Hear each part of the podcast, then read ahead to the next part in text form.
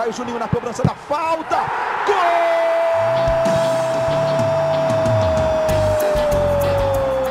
Está entrando no ar o podcast. Sabe de quem? Do Vasco! Do Vascão da Gama, do Gigante da Colina. É o GE Vasco.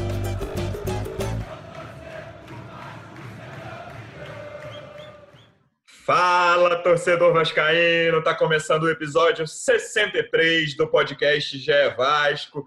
Eu sou o Luciano Melo, recebendo aqui como convidado para falar bastante do jogo contra o Grêmio e da Copa do Brasil, o setorista de Vasco do GE, um deles. Como é que você está, Hector Verlang?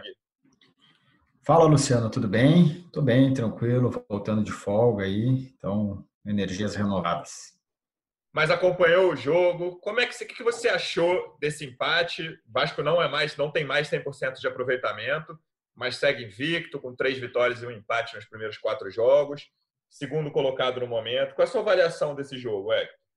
A gente costuma brincar que jornalista eh, não tem folga, só está fora da escala, né? Então, uhum. mesmo na folga, assistir a partida.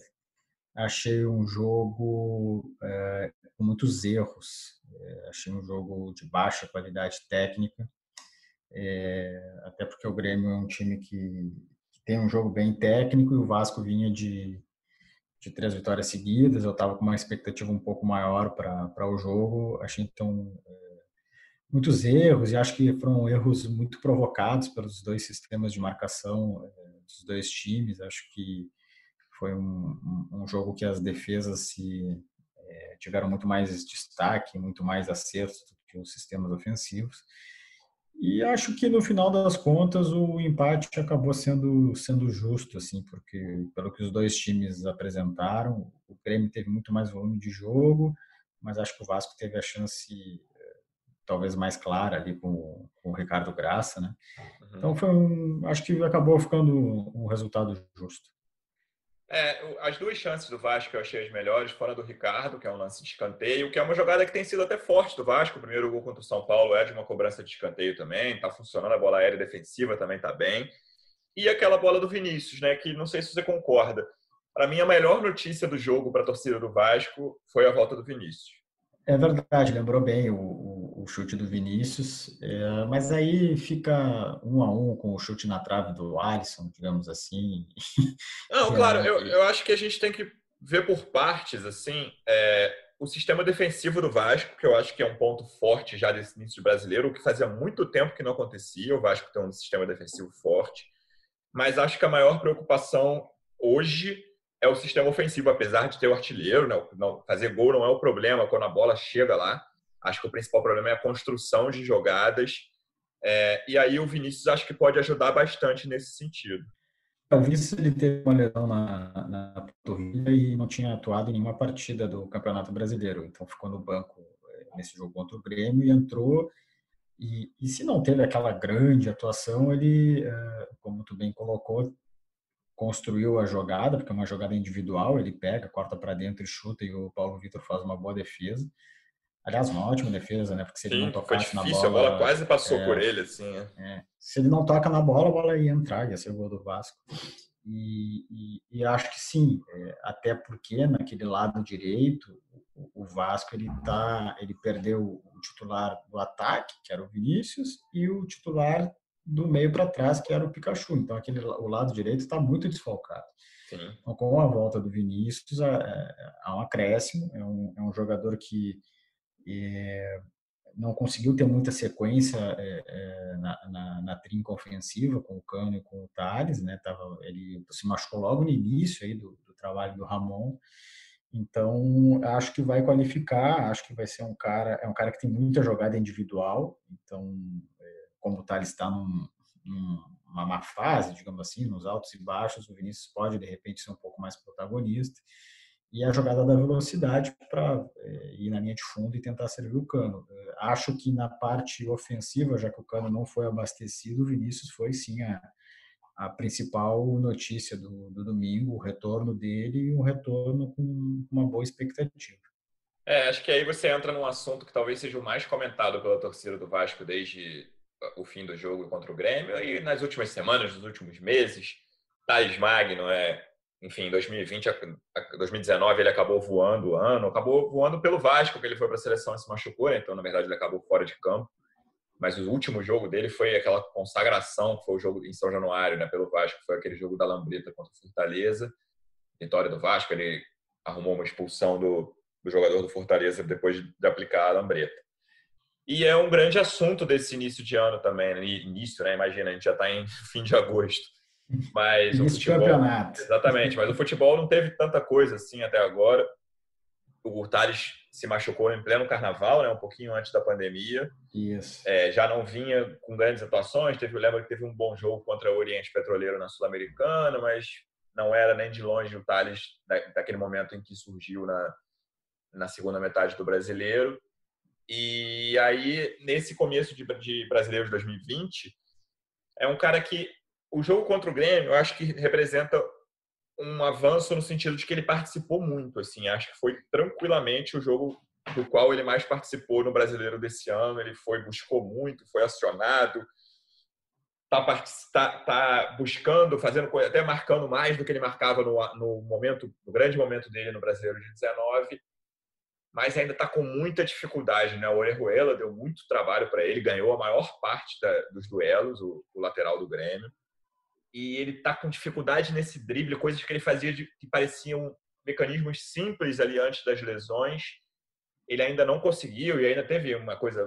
Se vai citar muito rápido, lamentável, que teve torcedor que foi encher o saco dele no Instagram e tal, mas. É... A galera tá com tempo, né? Exatamente, é muito lamentável o garoto que, enfim, joga o que ele joga, 18 anos, pode render para o Vasco, né, tanto esportivamente quanto financeiramente. O que você achou da atuação do Thales, Hector? Eu acho, eu, eu, acho que, até eu já falei isso, eu acho que o Thales ele tem que ser analisado individualmente, coletivamente. Eu acho que individualmente ele está uh, numa evolução, só que é uma evolução muito pequena. É, é o que passo ele melhora passo, de um, né? é o que ele melhora de um jogo para outro é, é, é pouco, sabe? Ele uhum Vamos pegar os dois últimos jogos. No, no confronto contra o Grêmio, ele foi mais participativo, mais participativo do que ele foi contra o Ceará. Tá, mas e aí? O que, que isso quer dizer? Deu assistência? Chutou a gol? Fez gol? Não, ele está participando mais do jogo. Uhum. É, eu acho que ele tem uh, uma questão física ainda que ele não está, na minha visão, é, do, da maneira que ele estava quando ele surgiu. Eu acho que ele está ainda é, com necessidade de ganhar mais força, porque Certamente. Ele, ele, cai muito nas divididas, ele não era um jogador assim, ele era um jogador que, que suportava mais o tranco dos, dos adversários e as chegadas, então é, é, a gente vê ele, eu tenho visto ele muito, muito mais no chão do que de quando ele surgiu, é, e eu acho também que ele ainda é, não, não achou a melhor maneira de jogar nesse sistema do Ramon, e aí acho que o Ramon também não achou a melhor maneira de explorar as, as virtudes do Thales, porque ele tem é, atribuições é, defensivas, ele acaba tendo que acompanhar quem cai para aquele lado dele, então a gente vê ele também muito no campo defensivo do Vasco, e aí eu acho que ele está cansando mais rápido, não está conseguindo fazer as duas coisas e por isso que, que aparece pouco na frente. Mas uh, acho que é uma questão de processo, acho que é uma questão de, de repetição, acho que é uma questão de insistência e também daqui a pouco ter um pouco de sorte, né? Consegue fazer um gol, ou dar um passe para um gol, é, acaba é, ganhando mais confiança e as coisas fiquem, ficam mais fáceis, né? Mas eu acho que ele, acho que seria mais preocupante se ele tivesse eh, atuando pior a cada jogo ou estagnado. E eu não vejo assim. Eu acho que ele está melhorando, só que é uma melhora sutil. Ainda não não está refletindo no que é mais importante, que é gol ou uma grande atuação. É, tem um ponto que a gente comentou, no, acho que foi no penúltimo podcast, do qual você participou também, que o lateral do Vasco, por aquele lado, que é o Henrique, apoia muito menos do que o lateral direito, seja quem for, né? Seja Pikachu, Vink, Tenório. É, eu acho que ele sente falta disso, assim, ele pega a bola, grande parte das vezes ele está cercado por três jogadores, ele, ele, sente falta de uma companhia, ainda que o Benítez muitas vezes caia por ali, eu acho que ele podia ter mais companhia, não que seja o Henrique esse cara, porque, o Henrique ofensivamente não é, não é um cara que contribua tanto, mas o esquema que você, que você falou do Ramon tem é, é esse defeito, assim, de a esquerda ser muito o território do Thales contra quem todo mundo que vier, né? É, é, exatamente. É por isso que às vezes uh, uh, o Benítez cai por ali, e quando o Benítez cai por ali dá para ter um, uma combinação. É, em outras situações, especialmente quando entrava o, Bruno Gomes, o Andrei também é, aparecia por ali. Só que nesse jogo contra o Grêmio, é, não, isso não foi tão natural como em outras partidas, ou não surtiu tanto efeito em outras partidas porque o Grêmio, enfim, acho que deu uma estudada também no, Vasco, né, soube posicionar seus jogadores ali. O Grêmio é um time que tenta ficar muito com a bola, então é, o Vasco não conseguiu ser tão protagonista como o Ramon é, diz desde o início do trabalho e, e, desenvolveu os primeiros jogos sob seu comando. É, só que, cara, não é, eu acho assim, se o Thales está tá, tá ruim com o Thales ou não está tão bom quanto o Thales, é, eu não consigo imaginar o Vasco melhor sem o Thales. Entende? Claro, claro. Então, é insistir e aperfeiçoar. É, é, é, um, é um momento difícil também é, de... Agora é só jogo, né? É jogo atrás de jogo. Então, as correções, as, as, as melhorias que, que, tentam, que tentam ser feitas é muito mais na base da conversa, não tem muito tempo assim para parar, treinar, tentar experimentar, apresentar situações para e aí como é que a gente vai sair dessa arapuca aqui do adversário. Então, tem que insistir, não tem muito não tem mágica para resolver esse problema. Né? Tem que insistir e vai depender muito também do, do jogador, do, de, também da sorte. Ele precisa ter um lance aí que que as coisas bem Ter confiança, pra, né? Eu acho que ele tá, tá faltando muita né? confiança para ele, cara. É, ele é um jogador da, da jogada individual, né?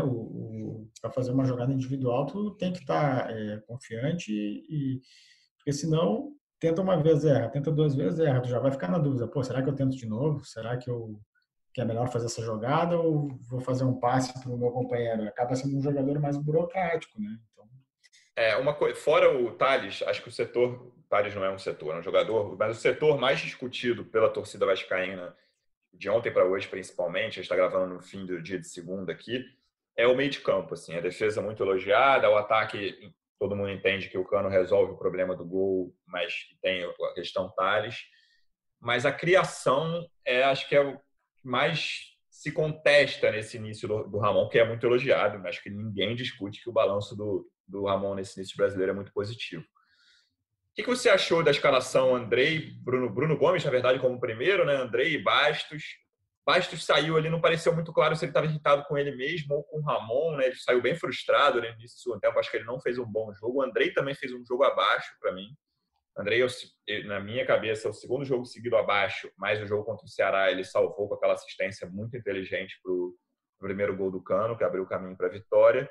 Achei que o Bruno Gomes foi o melhor do setor ali, também sem brilhar, mas foi o melhor mas num, num geral, no contexto total do meio de campo, foi um, um, meio que criou pouco, mas segurou o setor ofensivo, mas criou pouco. Eu acho que foi acertado entrar eh, com essa formação, começar com essa, com essa formação, porque nos últimos dois jogos o Ramon acabou colocando essa formação no, no intervalo, né, o, uhum. segundo tempo, depois de um início que não, não tinha sido bom e ele fez as correções, fez a, a, substituição e a partir da entrada do Bruno Gomes, especialmente contra o, o Ceará, né, o jogo, o jogo mudou. Então, primeiro, acho que foi um acerto, acho que isso tem que ser valorizado. O Ramon viu algo que estava dando certo e tentou desde o início. Esse é, é o ponto um.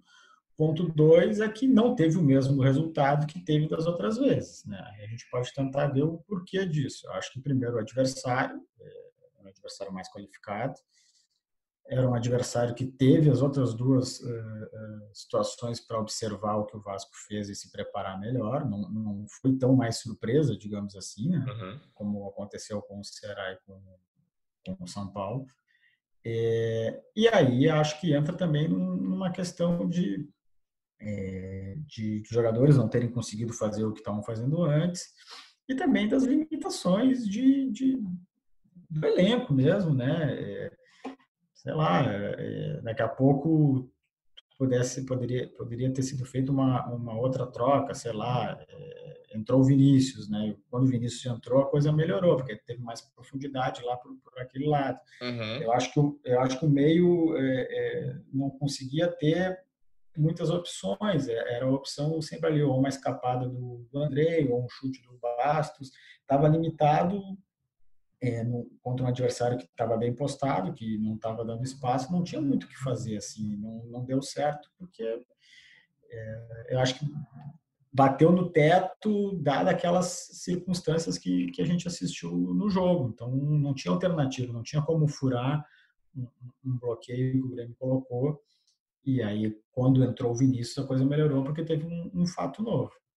É, e aí, passando então, a gente já falou de ataque e meio campo, o setor que eu acho que é o que deixa hoje o Vascaíno mais tranquilo, que é a defesa.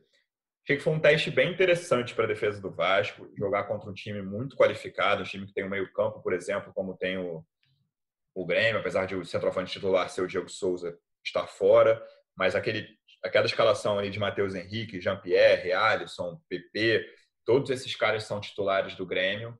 Todos eles têm muita qualidade, acham meio campo muito forte. PP já mais para frente, assim, né? Alisson aberto. É, e o Vasco sofreu menos do que eu imaginei. Não sei nem se você concorda com se você imaginava bastante sofrimento também, mas o Vasco vinha de dois jogos em que ele sofreu ali, né, contra São Paulo e Ceará, apesar de ter ganhado. São Paulo, o início do São Paulo foi uma, amassou o Vasco ali. O Grêmio começou melhor também. É o terceiro jogo seguido em que o Vasco nos primeiros 20 minutos não consegue sair, assim, parece que vai ser um desastre o jogo, e, mas eu achei que desse, entre esses três foi o jogo em que o Vasco menos sofreu, apesar que o Ceará ameaçou pouco também, né? Mas com um time muito mais forte contra o Grêmio, uhum. como é o Grêmio. E eu fiquei, eu achei, achei que a, a, defesa se saiu muito bem, assim. As duas chances que o Alisson teve no primeiro tempo foram as melhores do Grêmio, uma boa defesa do Fernando Miguel, as duas boas defesas do Fernando Miguel, porque a bola que bate na trave é uma defesaça dele, uma defesa difícil é. embaixo. É mais, mais difícil até do que a pelo alto, na minha opinião. E, muito mais, muito mais. E achei que foi, foi bem, cara. Apesar de ele ter trocado o lateral direito ali no intervalo, né? Saiu o Vink, entrou o Tenório. Henrique compôs bem mais uma vez ali. E a dupla de zaga com o Fernando Miguel, que na minha cabeça a dupla de zaga é o grande destaque até agora. Eu tinha falado do Andrei na semana passada, acho que o Andrei vem de dois jogos abaixo muito bem o Castanho e o Ricardo se firmando cada dois, vez mais ali. Os dois zagueiros são os jogadores mais regulares do Vasco. Né? Eles jogaram bem em todos os jogos. É, eu acho que o Vasco uh, sofreu menos contra o, o, no início do jogo contra o Grêmio do, que na comparação contra o São Paulo e o Ceará, porque o Vasco corrigiu um, um problema que estava tendo, que eram os, os erros em excesso na saída de bola, né?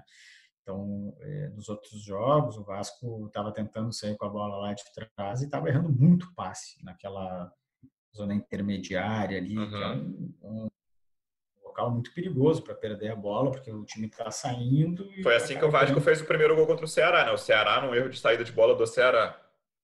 Exatamente, perfeito, boa lembrança. Então o Vasco corrigiu isso. É, é, Acho que corrigiu isso muito também pela entrada do, do, Bruno Gomes, que tem uma saída de bola qualificada, e também por não se furtar de, de fazer a ligação direta quando precisava, assim, quando não tinha muito, muita saída, muito que inventar, bola para frente. O Vasco é, quis correr menos riscos, eu, eu vi assim nessa, nessa questão. E aí é, é, evitou de facilitar a, a vida para o adversário. E, e sim, os dois zagueiros é, eu falei aqui no, na última vez que tinha participado, é difícil lembrar um lance que eles são totalmente envolvidos pelo, uhum. pelo, pelo, ataque adversário.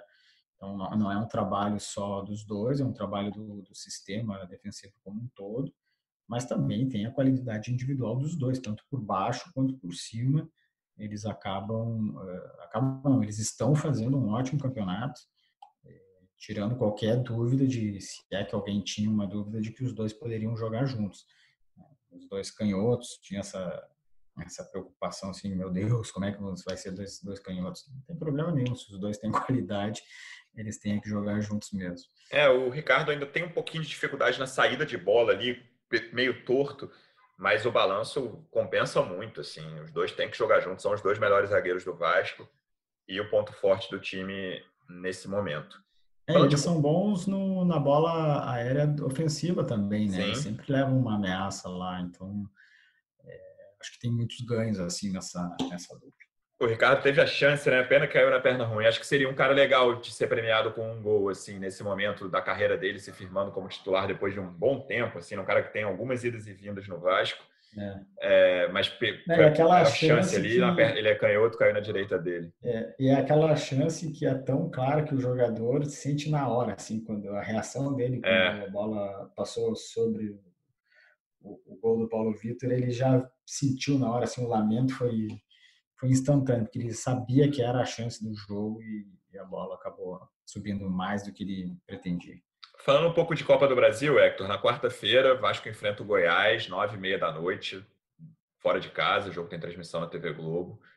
É um jogo que, que é falado desde março, né? Que é jogo de ida. Para quem não lembra, foi 1 a 0 Goiás no dia 12 de março em São Januário. Vasco jogou muito mal. Foi o penúltimo jogo do Abel. Três dias depois teve a derrota para o Fluminense o Abel pede demissão uma atuação muito fraca do Vasco. O primeiro tempo foi dominado, no segundo até conseguiu ter uma chance ou outra, mas no primeiro tempo de domínio absoluto do Goiás dentro de casa, dentro de São Januário.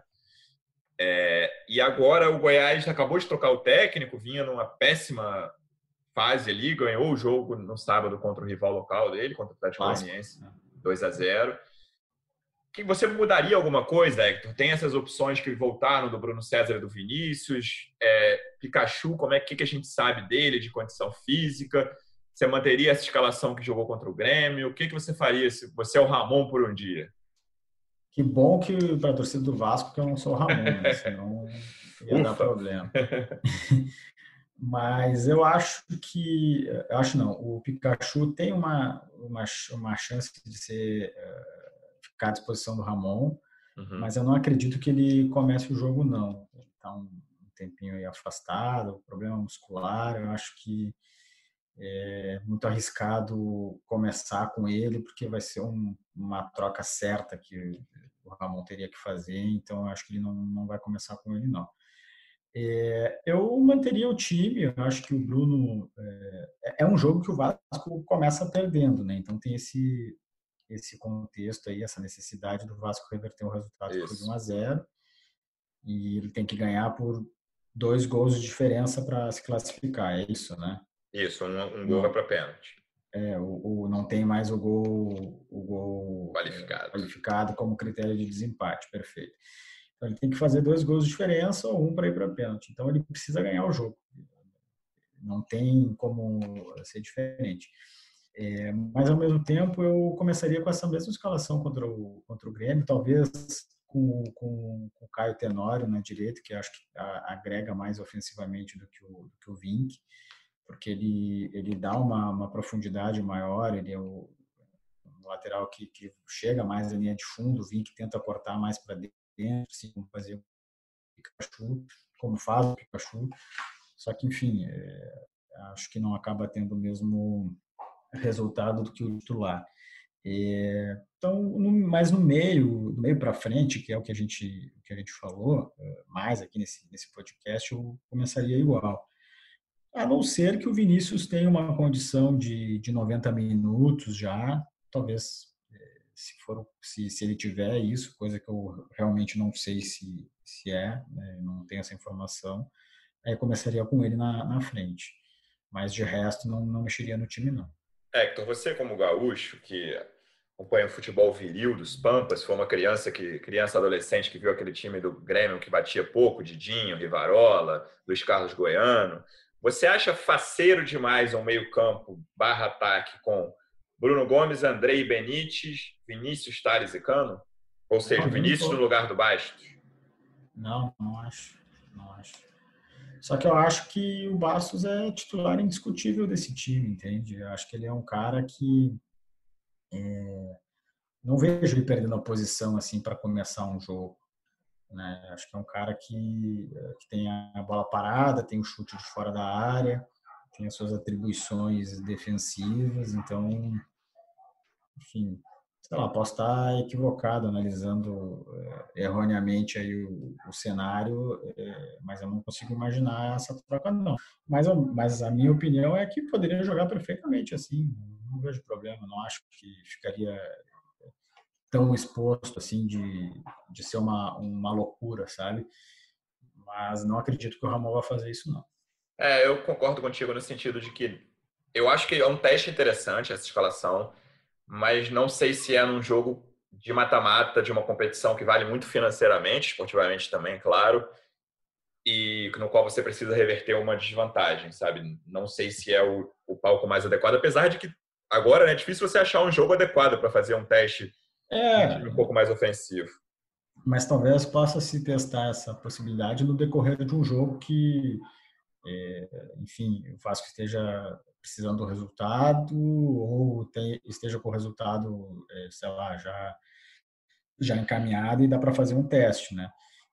Porque assim, se se começa muito aberto, é, muito aberto não, se começa mexendo é, com, com um sistema já modificado, e, sei lá, daqui a pouco toma um gol, porque pode acontecer, fica muito mais difícil de reverter, né? Então, não sei, eu acho que o Ramon não deu para conhecer muito do Ramon, assim, se ele vai já arriscar desde o início, né? Não dá para saber ao certo o que ele vai fazer, mas eu não, não imagino ele mexendo é, para começar a partida nesse ponto, não. É, lembrando que na sequência, o próximo jogo do Vasco no Brasileiro é o clássico contra o Fluminense no sábado no Maracanã. Sábado, né? Exatamente. É, antes da gente encerrar, Héctor, eu quero que um desafio, talvez seja a pergunta mais difícil que eu já fiz para você em não sei quanto tempo de podcast. Resume resume a situação política do Vasco ah, nesse não, momento. Não, é, não, não, não. 18, a gente está gravando 18h40, tá? Então, assim, pode mudar 18h43. Enquanto o Hector está falando, alguma coisa pode mudar. Mas qual é a não, situação mas, da mas AGE é no momento? Não dá, Hector? cara. Não dá, nós estamos conversando. Até estou tentando ver, não, não achei o cronômetro aqui para ver quanto tempo a gente já está conversando. Quanto tempo tem Acho que 26 minutos. Eu preciso de uma hora para explicar a situação, cara. Não tem como. vamos lá. A AGE, por enquanto, está marcada para domingo, sem a reforma, é, vamos, é isso? Por vamos enquanto. aos fatos. 18h41 agora, estamos gravando, é. vai. Ela seria na terça, dia 25. Famoso amanhã. Famoso amanhã. É, mas foi adiada para domingo. É, continua sendo uma votação online só que agora, por decisão do, do Mussa, que é o presidente da Assembleia Geral, é, atendendo uma, uma decisão judicial, foi retirado da pauta a votação da reforma do estatuto. E seria votada apenas pelos sócios que iriam referendar ou não a emenda das eleições diretas. Uhum. Esse é o, o, resumo mais simples da, da situação toda e talvez o mais importante, o que interessa interesse mais ao, ao associado, porque é o que vai é, mexer diretamente na vida dele. Né? Agora, é, o que, que quais os detalhes disso, o que que está por trás disso tudo? Bom, aí tem muita coisa. Hoje, por exemplo, não se sabe qual é a lista de, de sócios aptos a voto, porque o trabalho da junta de recursos foi encerrado e não houve acordo entre os quatro integrantes dessa junta, é, tanto que teve duas atas lavradas sobre a conclusão dos trabalhos. houve um, um dois a dois ali, né, das dois a dois, uma divergência intransponível né, é, sobre quem é, tem direito ao voto, sobre recursos que não foram analisados e, e não se sabe no final das contas quem que vai poder votar ou não. É uma coisa que eu acho que vai acabar caindo no colo da justiça aí para decidir. Essa é a única certeza, né, Hector? É, exatamente. Ninguém sabe exatamente o que vai acontecer, mas todo mundo sabe que quem vai é, decidir vai ser a justiça, porque não há entendimento, né? Exato. É, é uma coisa que, sei lá, é muito pior do que uma reunião de condomínio de um prédio, de um condomínio de casas, quando tem aquelas divergências, porque no Vasco, politicamente, como os fatos estão, estão demonstrando, não há entendimento em absolutamente nada. Né? Ninguém sabe o que, vai acontecer. É, lembrando só mais um pouquinho do que o, do que o Hector falou, é, boa parte dos presidentes de poderes ali, o presidente do Conselho Deliberativo, Roberto Monteiro, do fiscal Edmilson Valentim, Conselho de Beneméritos, o Silvio Godoy, eles queriam votar só a reforma do Estatuto, que inclui, inclui as eleições diretas, mas inclui vários outros pontos que são polêmicos dentro do clube.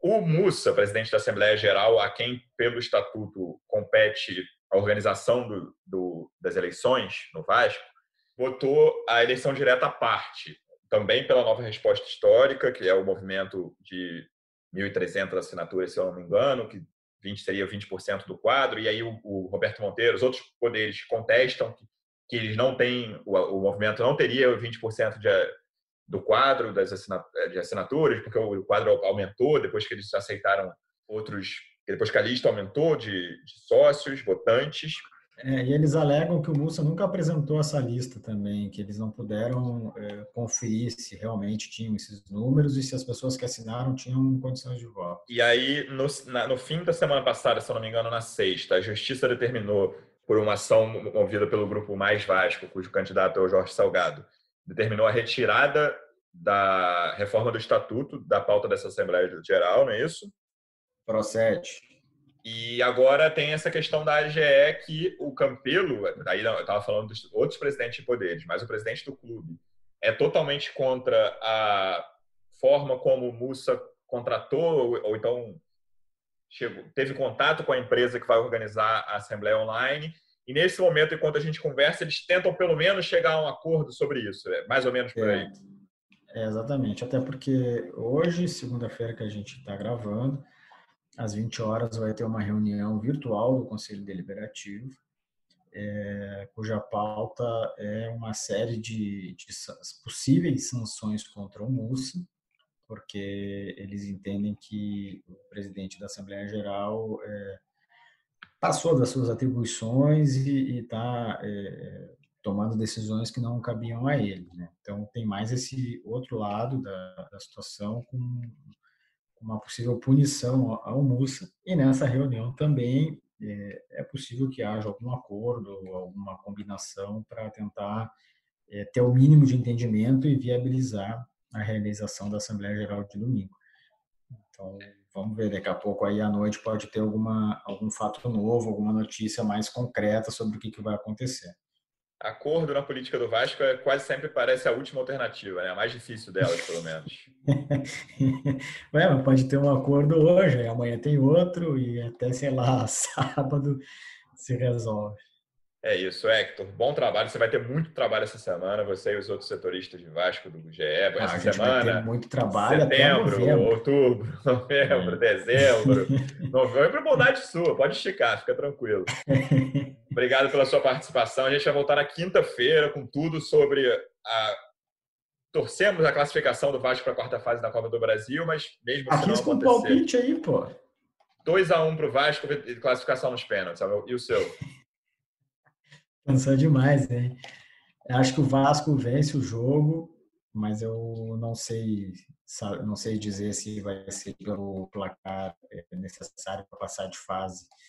Não queria dar o mesmo palpite que, que o teu, então 2 a 0 Vasco, pronto, vai. Boa, mais otimista. Na quinta a gente volta e falando também de toda essa situação política, certamente muita coisa vai acontecer até quinta-feira. Sim, sim. Obrigado, Hector, pela presença mais uma Valeu, vez. Valeu, Luciano.